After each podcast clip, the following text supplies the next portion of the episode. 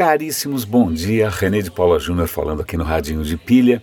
E essa história de internet das coisas, é um dos efeitos colaterais é que você, eu começo a incluir né, nos meus assuntos é, objetos e temas que jamais fariam parte né, de, do meu universo. Por exemplo, hackear tratores. Né? Eu tenho um interesse relativamente baixo, para não dizer zero, por, né, pelo mundo rural. É, nada contra, sou eu que né, sou urbano demais, né? Eu agradeço a todo mundo que, né, que, que põe comida nas nossas mesas, mas de qualquer maneira, hackear tratores. A questão é a seguinte: aliás, vou fazer um parêntese, é, é o radinho turístico do dia. Caso você vá para Miami um dia, faça uma, né, uma pausa na sua compra desenfreada ou na praia, ou seja o que for, e pense em visitar o Museu Vizcaya. O Museu Vizcaya, em Miami, é um lugar absolutamente desconcertante.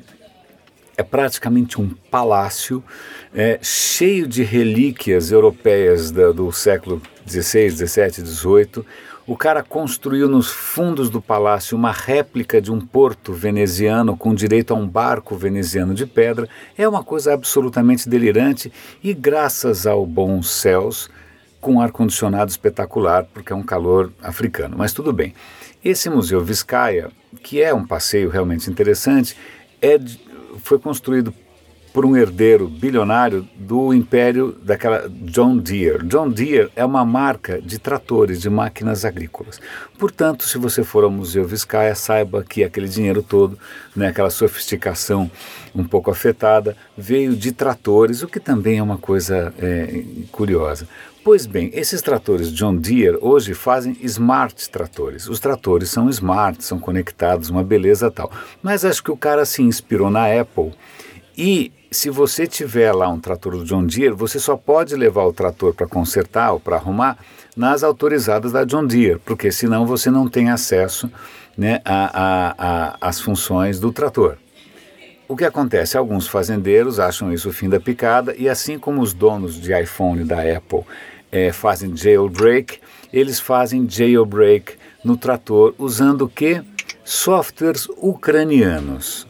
Hello, então vamos lá. Você tem nos Estados Unidos tratores rodando software ucraniano. Para mim parece mais um complô do Putin, parece mais. Eu já começo a imaginar o Putin apertando o botão e os tratores correndo atrás das criancinhas ou andando em círculo, derrubando, né, aqueles, como é que chama, aqueles celeiros vermelhos, né? Sei lá. Eu já imagino uma revolta dos tratores é, comandada por um, é, um joystick do, do, do, do, Putin às gargalhadas. Mas vejam só que coisa insana. Tem muita coisa envolvida, não é só a questão do, do software ucraniano, mas também a própria postura da John Deere inspirada numa companhia pela qual eu tenho um repúdio razoável, que é a Apple, que sempre tem essa coisa controladora, que não deixa você fazer nada. Né? Então veja só, de um lado você tem uma companhia com uma postura anacrônica, né? gaiola dourada, etc. e tal, levando ao que? É uma imensa vulnerabilidade, porque os caras estão instalando um software que vem sabe lá de onde e que permite sabe lá, sabe-se Deus o que, né? é, para escapar de uma coisa que realmente parece injusta. Então essa foi o primeiro comentário completo. Com a história de internet das coisas, eu não sei qual vai ser o próximo objeto que vai ser pauta aqui, se vai ser um vaso sanitário. Não, de vibradores eu já falei, né? Então, pô, tratores, vibradores, realmente o radinho de pilha está ficando bastante eclético. Eu esqueci de chamar a atenção para vocês aqui, eu vou comentar rapidamente, é um artigo que saiu no Medium, Medium, não sei como é que vocês falam isso, chamando a atenção para tudo aquilo que ameaça a liberdade da internet. Eu sei que muita gente não está nem aí para a internet, porque basta ter o Facebook, o Snapchat, a vida é bela, né? mas internet, eu juro, é uma coisa bacana, importante, promissora tal, e que está em risco por inúmeros fatores. Desde a questão da neutralidade da rede, e eu recomendo que você leia o artigo, está em inglês, traduz pelo Google Translate, para você entender o que está envolvido na neutralidade da rede. Aliás, um parêntese, Trump é, colocou, escolheu lá um cara para cuidar dessas questões. Ele escolheu uma raposa para cuidar do galinheiro, então ele escolheu justamente um cara que é contra a neutralidade da rede. Então tem várias coisas aí afetando a, a saúde e a diversidade da internet. E eu juro, internet é legal. Não sei se você lembra, mas a internet era para ser democratizante, era para ser empoderante, era para ser né, uma coisa que fosse iluminar né, a humanidade. Então, se a gente quiser, ou se a gente ainda acredita nisso por teimosia, né, vale a pena ler o artigo, vale a pena ler o artigo e passar adiante, porque realmente é um dos alertas mais poderosos que eu já vi recentemente. Eu tenho alguma coisa para. Ah, duas, uma coisa para comentar com você que vai dar origem aqui a dois links. É um artigo na BBC sobre o microbioma. Eu já falei de microbioma de bactérias em algumas outras ocasiões aqui na, no Radinho, mas é sempre bom a gente atualizar, sobretudo porque surgem novas informações, algumas coisas que pareciam tão promissoras não são mais tão promissoras, são mais complicadas. Bom, microbioma é o seguinte: você tem dentro de você uma comunidade fervilhante, em alguns casos realmente fervilhante, de bactérias e micro-organismos tal. Há algum tempo atrás se dizia que você tem, para cada célula do seu corpo, e você tem uma paulada de células, é uma brutalidade, você tem 10 bactérias, ou seja, você tem 10 vezes mais bactérias dentro de você do que células. Na verdade, esse número parece não ser 10, depende se você foi ao banheiro ou não foi ao banheiro, sem muitos detalhes, mas de qualquer maneira é um número comparável. Né? Se você pensar que existem mais de mil bactérias diferentes, né, possivelmente diferentes vivendo dentro de você, se você somar o DNA de todas elas, tem mais DNA bacteriano circulando em você do que o seu próprio DNA. Então, portanto, vamos prestar atenção, né? porque digamos que elas não são poucas. E é, ter bactérias dentro de você não significa que você esteja doente, pelo contrário.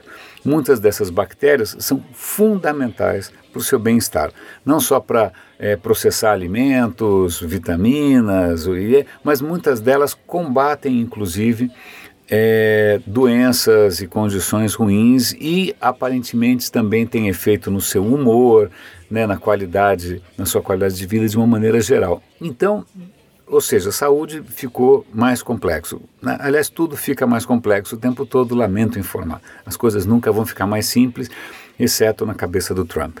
Mas Voltando, sai um artigo extremamente interessante na BBC em que o repórter se dispõe a fazer um exame de fezes né, para justamente avaliar como é que anda o, o, microbioma dele. Ele descobre, na verdade, que o microbioma dele é uma miséria, é de uma pobreza extraordinária.